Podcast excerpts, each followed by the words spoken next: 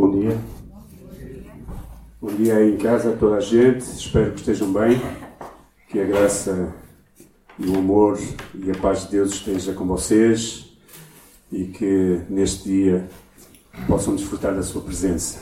Vamos orar. Senhor, nesta manhã olhamos para Ti como o bem mais precioso das nossas vidas, Senhor. Tu conheces os nossos corações, as nossas vidas, os nossos desafios, medos, e, Senhor, eu oro, Pai, para que possas usar a tua palavra, retirando dela toda a humanidade e trazendo o divino ao nosso coração, tirando toda a fraqueza de nós, Senhor, e trazendo o teu poder, tirando, Senhor, toda a dúvida e medo e trazendo a, a confiança e a certeza da tua presença. Senhor, que nos possas abençoar nesta manhã, que nos possas ajudar a pensar na tua palavra, a recebê-la com o coração aberto e acima de tudo fala, Senhor. Só tu tens palavra de vida eterna. Por isso, Senhor, possas falar às nossas vidas em minha oração no nome de Jesus. Amém. Eh, como o pastor Samuel disse, vamos falar acerca da oração hoje. E a oração como um recurso disponível, sempre disponível para as nossas vidas. E um estudo feito há algum tempo sobre o número de pessoas que oram dizia, segundo as estatísticas, que a oração na vida das pessoas tem cada vez mais uma tendência à queda, ou seja, cada vez mais pessoas oram menos. As estatísticas mostram que existem cada vez menos pessoas a orar e um dos motivos, principalmente no mundo ocidental, tem a ver com o materialismo, a riqueza e a prosperidade. Quem sabe, por isso, oramos cada vez menos. Quem sabe por isso achamos que não precisamos da oração como um recurso para as nossas vidas. Mas será que, na realidade, sabemos uh, as riquezas que há em ter uma vida rica em oração? Será que experimentamos verdadeiramente a riqueza daquilo que é ter uma vida de intimidade quando nós acordamos de manhã e abrimos os nossos olhos e poder dizer a Deus, obrigado por este novo dia, Senhor. Coloco nas tuas mãos, coloco a minha vida. Senhor, abençoa a minha vida como a primeira coisa que podemos fazer em cada manhã. Os teólogos e os científicos, olhando para esta pesquisa, tentaram encontrar algumas explicações para os resultados desta pesquisa e acharam três coisas principais. Três coisas que fazem com que as pessoas não orem tanto. A primeira é as pessoas achar que estão bem e que não precisam de Deus. As pessoas estão contentes com a vida, satisfeitas com a vida, com aquilo que têm, então acham que não precisam assim tanto de Deus. A segunda é que frequentemente dizemos que estamos muito ocupados para orar. Às vezes eu falo com pessoas sobre a sua vida de oração e elas dizem oração e meditação e devocional. Nunca encontram tempo para orar ou para passar tempo com Deus. Demasiado ocupados, com as agendas sempre cheias, e isso dificulta arranjar um tempo para buscar Deus e orar a Deus. E a terceira coisa é que a maioria de nós ou das pessoas apenas clamam a Deus quando estão em situações realmente graves. Como diz o ditado popular português, só se lembram da Santa Bárbara quando começa a trebujar. E as pessoas têm mais ou menos, principalmente no nosso mundo ocidental, a vida tão controlada, humanamente falando, ainda que agora parece que, e era realmente algo que eu pensava no início, quando veio a pandemia, era que isto iria aproximar as pessoas mais de Deus, mas realmente acho que não, não tem acontecido como eu pensava que iria acontecer. E a verdade é porque as pessoas têm mais ou menos a sua vida controlada, acham que não precisam de Deus, estão demasiado ocupadas com a sua vidinha, e só procuram Deus mesmo quando há uma doença ou uma catástrofe ou alguma coisa grave na sua vida. E eu gostaria de acrescentar uma quarta que não é de acordo com a pesquisa ou o pensamento destes teólogos, que é esta. Olhando para nós mesmos, será que sabemos mesmo orar ou como orar? Às vezes as pessoas acham que não sabem como orar e realmente precisamos da ajuda do Espírito para aprender. E no capítulo 11 do Evangelho de Lucas, encontramos uma passagem em que Jesus vai para um certo lugar e começa a orar, e os seus discípulos ficam assombrados com a maneira como Jesus orava. Eu não sei com quem vocês aprenderam a orar. Se foi com um irmão na fé, com um pastor, com uma pessoa, uh, digamos, mais velha que vocês, ou se aprenderam de uma forma autodidática, sozinhos. Mas a verdade é que os discípulos, no capítulo 11 de Lucas, ficam assombrados como Jesus orava. E encontra-se no capítulo 11, ou seja, eles já diversas vezes tinham visto Jesus orar, possivelmente. Eles já tinham visto muitas pessoas orar, que eles até falam, João ensinou os seus discípulos a orar. Ensina-nos a orar, Senhor. E eles ficaram impactados. E nesta, neste capítulo 11, do, do, do versículo 1 ao versículo 13, Jesus fala sobre a oração, atendendo ao pedido dos discípulos, fala sobre a oração, fala sobre a maneira como podemos orar e sobre a promessa da resposta de Deus à nossa oração. E o versículo 1, que é aquilo que eu uh, vou ler nesta manhã para vocês, diz assim: Aconteceu que, estando ele a orar num certo lugar, quando acabou, lhe disse um dos seus discípulos: Senhor, ensina-nos a orar, como também João ensinou aos seus discípulos. E esta é a primeira coisa que eu gostava de falar. Talvez você ache que não sabe muito bem como orar a Deus, ou por causa de tudo aquilo que está a acontecer, ou, ou do seu ritmo de vida, você acha que a sua oração não é muito importante.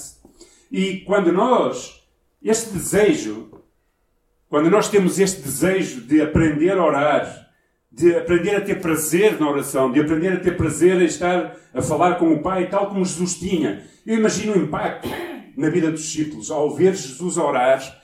Deve ter sido uma maneira de orar simples, mas impactante, de alguém que está a relacionar com o seu Pai, de alguém que está a relacionar-se com aquele que ele tem a certeza que ouve a sua oração, que responde à sua oração e que está atento à sua oração.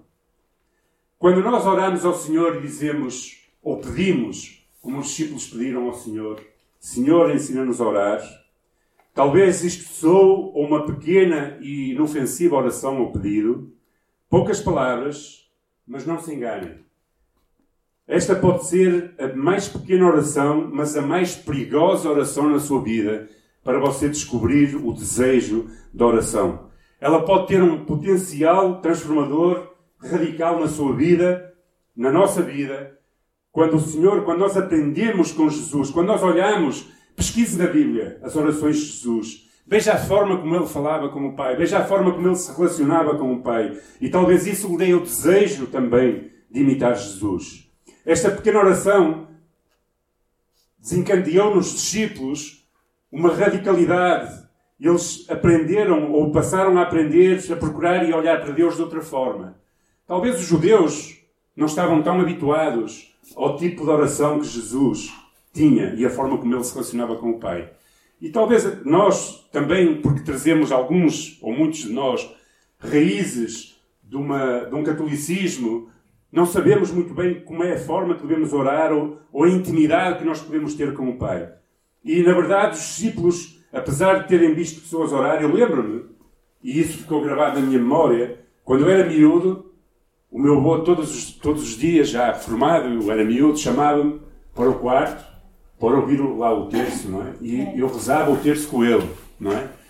E era aquela maneira, era a memória que eu tinha. Mas para mim, esse tipo de oração não passava de uma coisa chata, repetitiva e que não me aproximava de Deus. Aliás, eu recordo bem que eu entrava no quarto meu, dos meus avós e tinha duas fotografias, uma com uma imagem supostamente de Jesus e outra do lado da Virgem ou da, da, de Maria. E aquilo era assustador para mim. Porque eu, quando estava lá dentro, estivesse onde estivesse no quarto, e não era muito grande, aquilo deixavam sempre olhar para mim. E aquilo, em lugar de me infundir confiança para falar com alguém, com um Deus, aquilo infundia medo. Eu não queria muito falar com Deus. Porque aquilo dava medo, aquilo parecia que me seguia para todo lado. Então, essa não era a forma, nem é a forma de ter uma relação com Deus. Jesus, na sua oração, ele mostrava vida, intimidade, relevância e era realmente vigorosa. A oração de Jesus, provavelmente, naquela altura, para os discípulos, estava num patamar ou num nível muito mais elevado do que qualquer outra pessoa que eles tinham escutado orar. E isso provocava neles um desejo de aprender, um desejo de se querer orar dessa forma. Os discípulos ficaram com um desejo, com fome, e queriam ter uma comunhão mais íntima perfeita com Deus. E talvez, no mundo em que nós vivemos, tal como aquela pesquisa falava, nós estamos tão cheios de tantas coisas que nos distraem e que enchem o nosso coração e a nossa mente, desviando-nos do foco principal de ter uma relação com Deus. Jesus, depois deste pedido, Senhor, ensina-nos a orar, como João ensinava aos seus discípulos, fala nos versículos seguintes de três coisas importantes. A primeira delas, Jesus fala de um modelo de oração a um padrão. Jesus não está a falar de uma repetição bá. Jesus não está a falar para que cada vez que orassem, orassem exatamente desta forma como eu fazia quando era miúdo. Mas Jesus dá um modelo de oração chamado oração do Pai Nosso, aqui em Lucas um pouquinho diferente da de Mateus, que ele já tinha feito antes, mas que contém aquilo que nós precisamos nas nossas orações. Ele começa por pedir ou orar santificando o nome de Deus, glorificando o nome do Pai. Depois pedindo que venha o seu reino até, até eles. Depois então pede que Deus cuide. Ou seja, ele começa por glorificar o Pai, não é? Dando glória ao nome do Pai, pedindo que o reino de Deus chegue até nós depois pedindo o cuidado de Deus com o pão quotidiano de cada dia. E por fim, pedindo que. Por fim, não, depois tem mais duas coisas. Depois ele diz: perdoa-nos como nós perdoamos e livra-nos, cuida de nós, livra-nos do mal.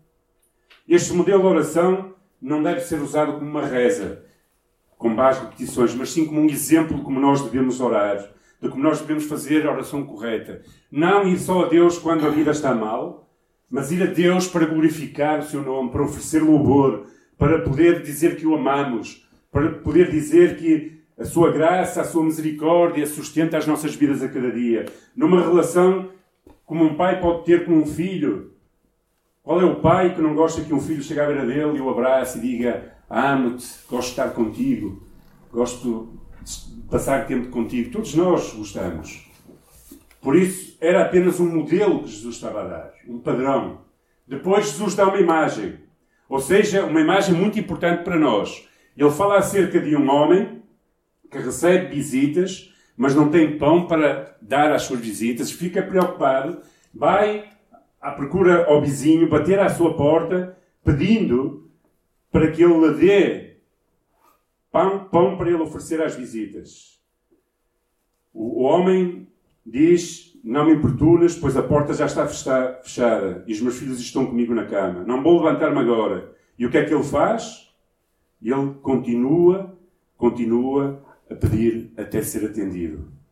O princípio dessa segunda parte, descrita em Lucas capítulo 5, versículo 8, é o princípio da persistência.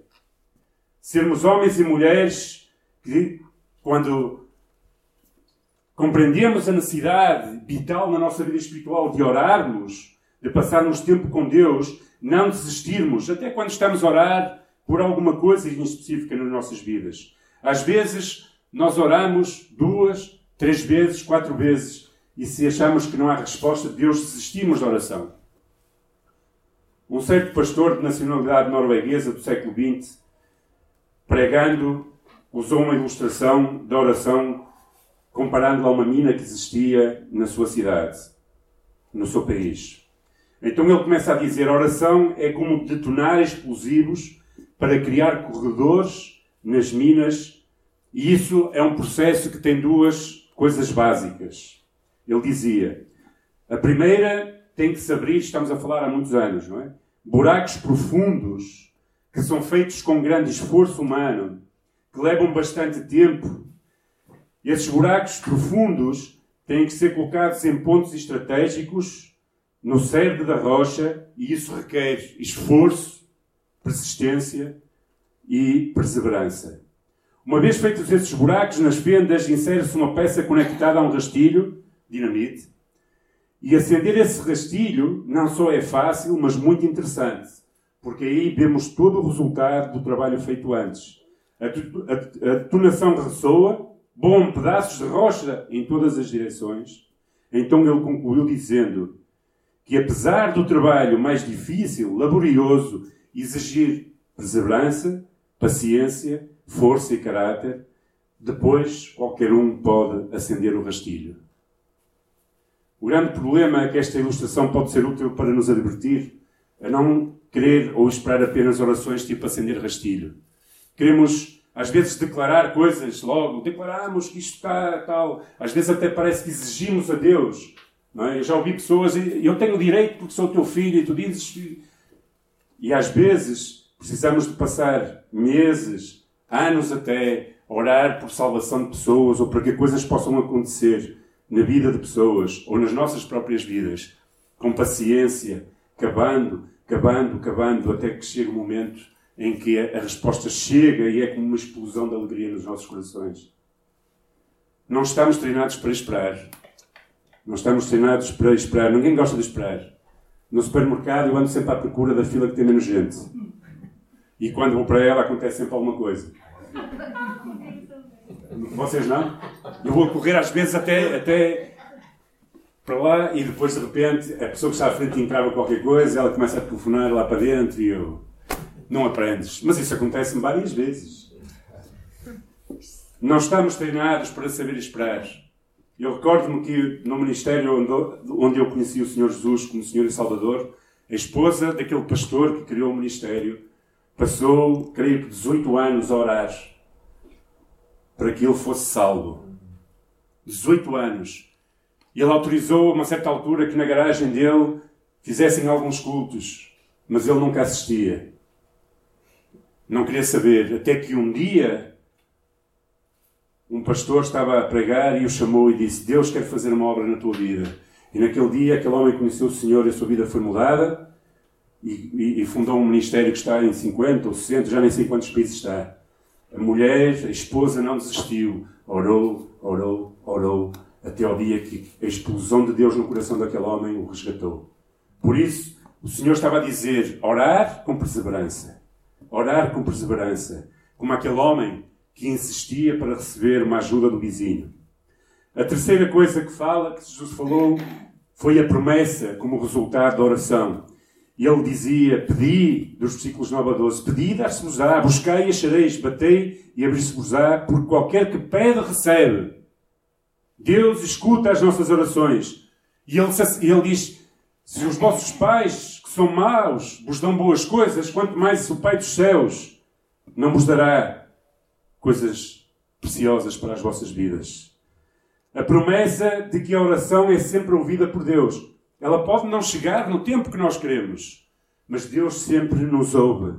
Jesus ensina, nesses versículos 9 a 12, não somente a perseverança, mas também faz a promessa de que Deus nos responderá. Podemos, é, talvez a resposta de Deus não ser o que nós queremos, mas Ele vai responder.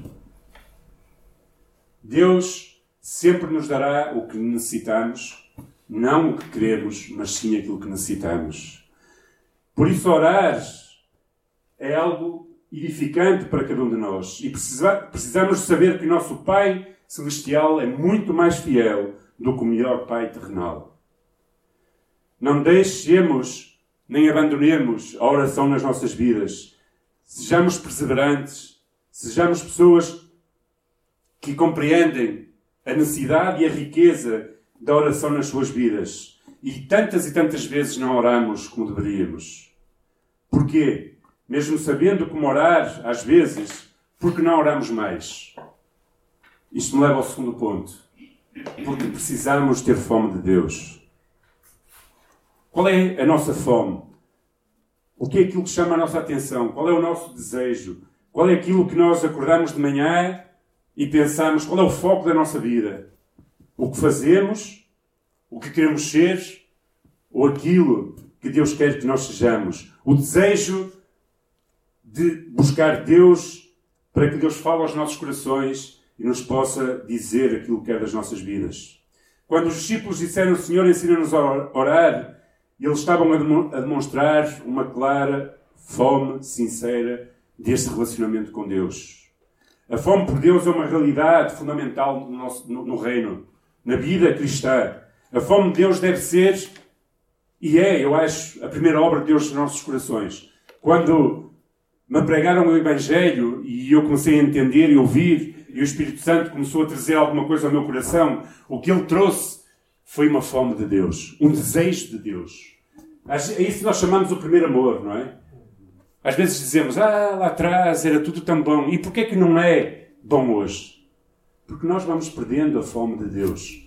Porque nós vamos enchendo-nos com outra coisa. Vamos alimentando-nos com outras coisas que não são Deus. E quando nós, aquilo que nós mais vamos alimentando na nossa vida, é aquilo que vai ganhar, é aquilo que vai crescer em nós. Os sonhos, os desejos, os projetos e tantas coisas que às vezes tomam o lugar de Deus na nossa vida. Ao longo da minha caminhada cristã, eu lembro-me uma altura em que, quando eu estava lá com as vacas e, e, e em Burgos, a tratar dos animais, aquilo para mim era o melhor que, que podia haver. Ou seja, eu, o, o desejo, solteiro, jovem ainda, e no meio de vacas, mau cheiro e porcos, eu dizia, Senhor, este é o melhor lugar onde eu posso estar. Eu estava satisfeito. O meu relacionamento com Deus íntimo, Deus fazendo coisas na minha vida, revelando-se, transformando coisas. Depois casei, fui para outro lugar e para outro lugar e coisas vão sendo acrescentadas. E às vezes, ao longo do meu ministério, da minha vida, principalmente como cristão, eu tenho que olhar para trás e pensar naquelas palavras que eu disse a Deus, dizendo: Senhor, tu és o melhor que há na minha vida. Tu és realmente o melhor que há na minha vida e eu quero viver para ti toda a minha vida. Porquê? Porque eu vou tendo fome de outras coisas. Que podem ser coisas lícitas, não são más em si mesmo, mas que vão tomando o lugar de Deus na nossa vida. Ter fome de Deus não é ter fome das coisas de Deus, mas ter fome do próprio Deus. Desejo do próprio Deus. É preciso desejar Deus, porque na intensidade do nosso desejo de Deus está a grandeza da obra de Deus na nossa vida. Eu escrevi isto: orar a Deus é mais que pedir, é oferecer-se a Deus. É dizer, Senhor, eis-me aqui, estou aqui com as minhas fraquezas, imperfeições, virtudes. Estou aqui para que tu trabalhes no meu coração, para que tu ouças a minha voz, para que tu mudes coisas que precisam ser mudadas. Orar por coisas que nós precisamos que sejam mudadas, mas principalmente para nos oferecermos a Deus. Ainda que aquilo que trazemos muitas vezes não é nada. Pouco temos para oferecer a Deus a não ser o nosso coração e a nossa vida. Infelizmente, existem muitos que buscam a mão de Deus apenas para receber e poucos que buscam a face de Deus apenas para se oferecer. Quando tu oras a Deus, quando você ora a Deus, que tipo de oração faz? Lista de supermercado? Com todos os pedidos? Não é? Apenas? Ou você primeiro ora a Deus entregando-se as suas fraquezas, sua vida, os seus sonhos, os seus planos, as coisas boas que esta vida também tem para nos dar, os nossos desejos, bons que a vida tem para nos dar também. Deus quer abençoar-nos. A palavra diz: se os nossos pais, sendo maus, dão coisas boas, quanto mais o Pai, não é? Nós lemos isso, falamos disso. Deus tem coisas para a sua vida, para a nossa vida, mas o principal que Deus quer de cada um de nós é que nós nos entreguemos a Ele, o nosso coração, a nossa vida, não apenas para procurar, receber, mas para nos dar a Ele. Ter fome de Deus não é ter fome, fome de algo, mas sim de alguém. E esse alguém é Deus. Por vezes, nós estamos muito mais interessados nas bênçãos de Deus do que no próprio Deus. E precisamos, se calhar, orar mais ao Senhor. Se calhar você tem dificuldade em orar. Talvez você tenha que orar mais ao Senhor esta simples oração: Pai, Paizinho, dá-me fome de ti. Dá-me o desejo de me encontrar contigo a cada dia. Eu acho que cada dia que eu passo, se eu não orar a Deus, é um dia que eu estou a perder. É um dia em que eu posso ser muito produtivo em tudo aquilo que eu faço. De material, de, de, de, de vida, de trabalho. Mas é um dia passado ao lado daquilo que é mais importante para as nossas vidas, que é procurar Deus e encontrar Deus. Agora, não sei como é que você ora para a oração. Talvez você tenha muitas desculpas, falta de tempo, a vida é corrida, é agitada. Mas a conclusão a que eu chego é que não orar é pecado. E precisamos de vencer o pecado da falta de oração para que possamos desenvolver uma vida de intimidade com Deus, fervorosa, eficaz, tal como Jesus tinha. E precisamos de enfrentar e chamar, há um, há, há um, um dito que diz, chamar o boi pelos nomes. Chamar realmente a verdade e dizer quem não ora está a pecar. Está a falhar o alvo, porque pecar é falhar o alvo. E o alvo de Deus principal é ter-nos. É que nós possamos desenvolver esta intimidade com Ele. E por isso, se nós não desenvolvemos, nós estamos a pecar, estamos a falhar o alvo para as nossas vidas. E precisamos de expor esse pecado da falta de oração. Temos tantos outros pecados a quais nós identificamos e reconhecemos e vamos até Deus e pedimos perdão. E quando nós não oramos, a falta de oração é realmente um pecado. A falta de oração é um pecado por omissão. E esse pecado não vai mandar-nos para o inferno, mas por vezes faz-nos sentir como se estivéssemos a viver lá. Longe de Deus. Sabem o que é o inferno? Entre muitas outras coisas, é viver longe de Deus. Eu acho que não deve existir, não há maior inferno do que viver longe de Deus. Algumas pessoas dizem que o inferno é na terra, talvez porque não experimentam viver perto de Deus. Viver longe de Deus é viver no inferno. E às vezes esse, esse, esse pecado faz-nos viver uma vida de inferno. Podemos simular a nossa ausência de oração como uma fraqueza, como uma falta de tempo, sempre desculpas.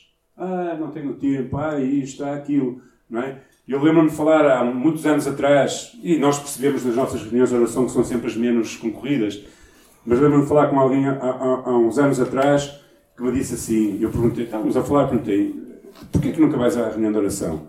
E ele disse, ah, são reuniões chatas.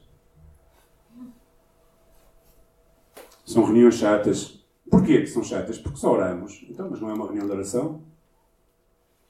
Talvez às vezes precisamos de outros estímulos para participar das mesmas, mas na realidade a reunião de oração é para orar. Três chaves para vencermos o pecado da falta de oração. Primeiro, a humildade. Vou tentar ser rápido para terminar. Porquê a humildade? Porque o orgulho humano é a raiz da falta de oração porque cria em nós independência. A falta de oração está enraizada nestes três pecados: orgulho, eu não preciso orar, eu consigo fazer tudo sozinho, eu sou capaz. Incredulidade, muitas vezes, ou seja, para que é que eu vou orar? A oração não fará qualquer diferença? Eu conheço alguém bem perto de mim que diz que não pede nada a Deus porque depois ele faz tudo aquilo que quer. Por isso não adianta pedir. E talvez ela ora, agradece pelas coisas, mas não pede, porque diz no final Deus sempre vai fazer aquilo que lhe apetece. É verdade, Deus sempre vai fazer aquilo que lhe apetece. Ou seja, aquilo que ele acha que é melhor para as nossas vidas. Mas isso não deve ser impedimento para nós orarmos. Oração, Deus quer que nós oremos e que nós nos relacionemos com Ele. E por último, idolatria.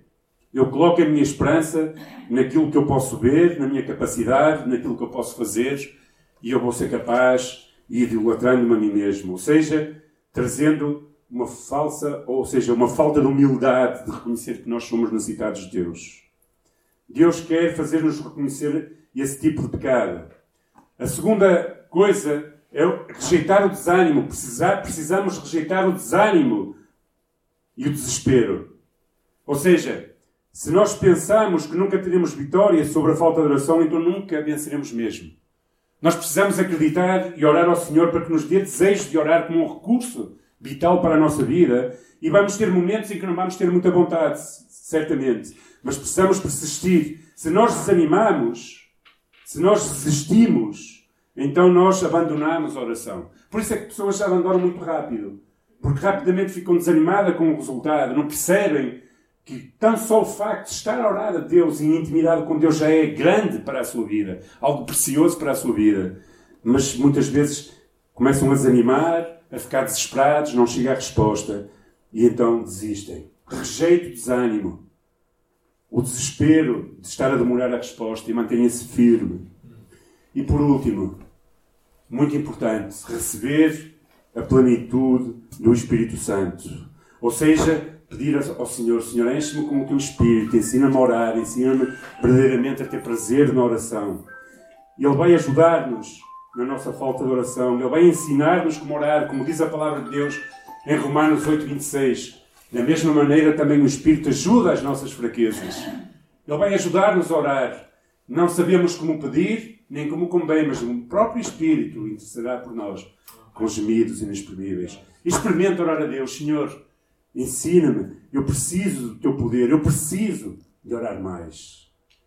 Sabem, às vezes nós ficamos fascinados e dizemos assim: Epa, Paulo, grande homem de Deus, Pedro, grande homem de Deus, David, Daniel e outros apóstolos, e outros discípulos, e outros profetas. Só que esses homens eram homens de oração.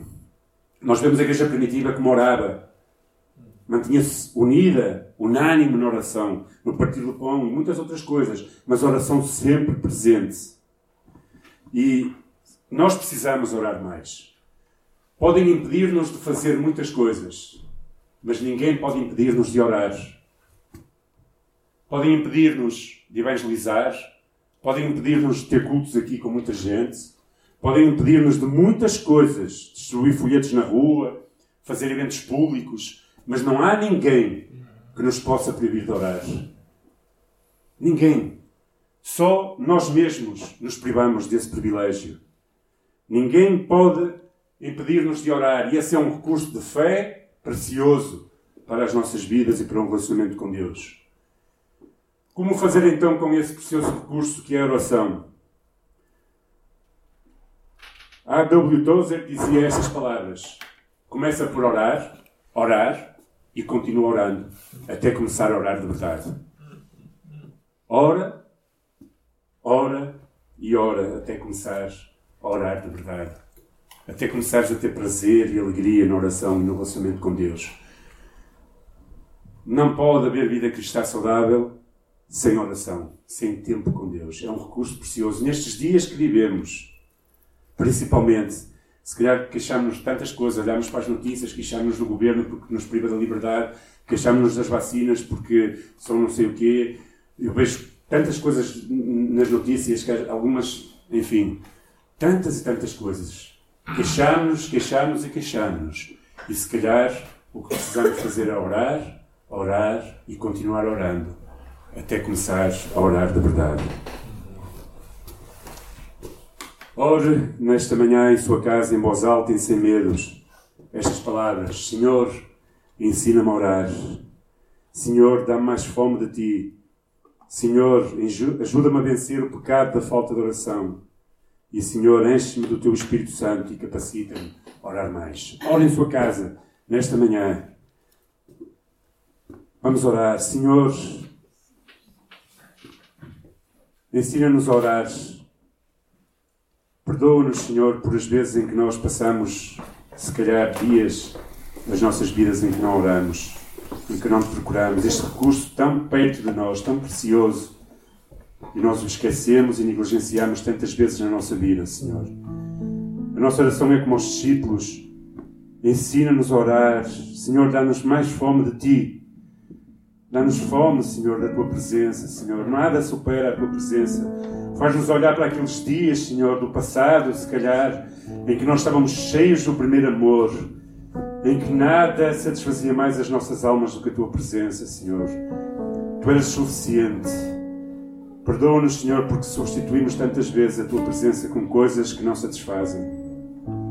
Senhor, quando nós nos encontramos contigo, no Teu trono, Senhor, aos pés da cruz, nos expomos àquilo que nós somos, levando, Senhor, as nossas petições, as nossas fraquezas, Senhor, Tu te revelas a nós e Tu nos enches, Senhor.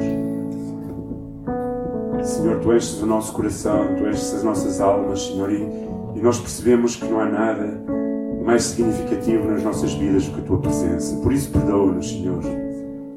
Senhor, enche-nos do Teu Espírito. Ensina-nos, ensina-nos a orar.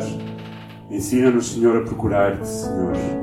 Às vezes procuramos em tantos lugares, em tantos sítios, coisas que nos encham, mas só a tua presença é capaz de nos encher, Senhor, de trazer significado à nossa vida, de trazer cura, de trazer verdadeiramente sentido ao nosso viver, Pai. Ensina-nos a orar, Senhor, nesta manhã e ajuda-nos a desenvolver uma vida de oração e de intimidade contigo, para que o teu nome possa ser glorificado através do nosso viver. Traz o céu até nós, Senhor. A oração traz o céu até nós, Senhor. E por isso nós queremos que tu tragas o teu reino e o céu até nós. No nome de Jesus Cristo, oro.